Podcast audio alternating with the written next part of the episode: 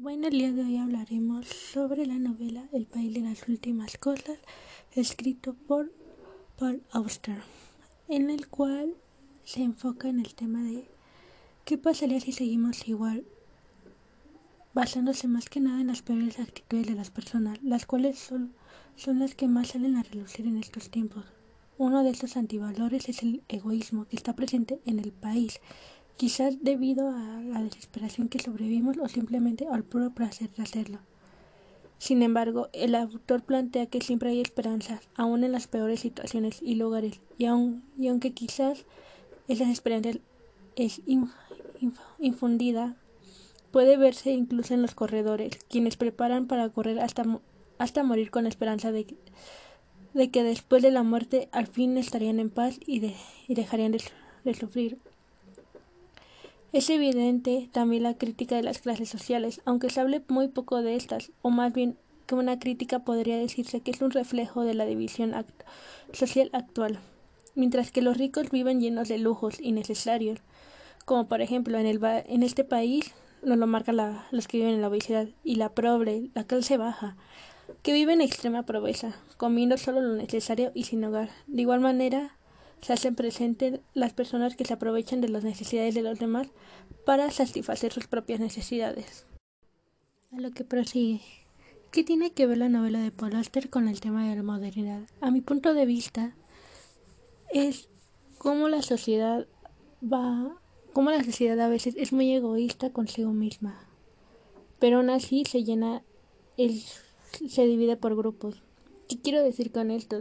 Se ve claramente en, en esta novela los grupos en los cuales se divide la sociedad. Aún así que, aún así que en este país se, se viva un, un infierno, se sigue dividiendo en sociedad y sigue la esperanza de, de pensar en el, en el qué pasará, en si, si algún día todo esto mejorará. Pero también cómo la misma sociedad va destruyendo todo a su paso. Cómo llegan a estos límites, cómo sufren tanto que pueden llegar a un límite en lo que ya lo único, lo único bueno sea morir y tengan la esperanza de morir con, morir para ser felices. ¿En qué momento llegaremos a ese, a ese punto? También se puede notar cómo en esta novela se puede notar cómo empiezan a crear más servicios para satisfacer las necesidades, las pocas necesidades que puedan satisfacerse hablando de comida, cómo empiezan a generar más servicios para que sea un nuevo funcionamiento. Aunque no haya leyes, aunque no haya una justicia, piensan crear, siguen creando servicios para que tengan por lo menos algo saludable. Prosiguiendo, ¿qué elementos de la novela nos permiten analizar la sociedad como problema de relaciones sociales? Como ya lo había puesto anteriormente, nos lo exponen las clases sociales, como los ricos nos, se llenan siendo ambiciosos y engordando su obesidad sin importarles que los pobres sigan sufriendo, sigan sufriendo y sigan sigan sufriendo con, con la baja calidad que tienen, sin importar que la mayoría de las personas no pueden ni siquiera comer al día, ni siquiera pueden comer, el, ni siquiera tienen, piensan más en el sueño de comer que en alguna otra cosa los problemas sociales, también cómo están los grupos sociales que se van manifestando poco a poco. Tenemos de este ejemplo los corredores, en los que su única meta es correr para morir. Los que prefieren la eutanasia, un poco más cara, pero aún así la única meta es para, para seguir viviendo.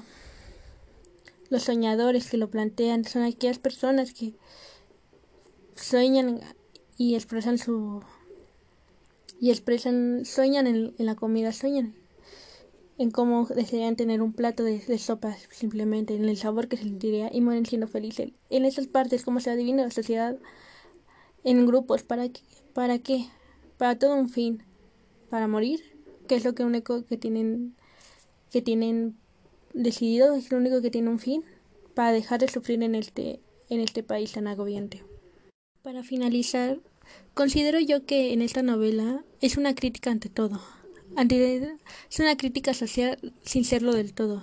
Es la representación del, del día al día en cualquier, en cualquier ciudad del mundo, las pésimas condiciones en las que vive la mayoría de la población, el escape de los ricos a estas condiciones, lo que se aprovechan de los, de los más necesitados, los que aún buscan ayudar al prójimo a pesar de sí mismos, quienes huyen de la realidad a través del lenguaje fantástico o de la muerte. El sub y baja que es la viva, que es la vida, con sus momentos buenos y sus momentos malos, hasta llegar a ser hasta llegar a los pésimos. La esperanza que siempre está presente, aun cuando parezca no una salida. Quizás no la haya. La imagen de un futuro que se está haciendo, se está haciendo sentir y que probablemente solo empeorará con el tiempo.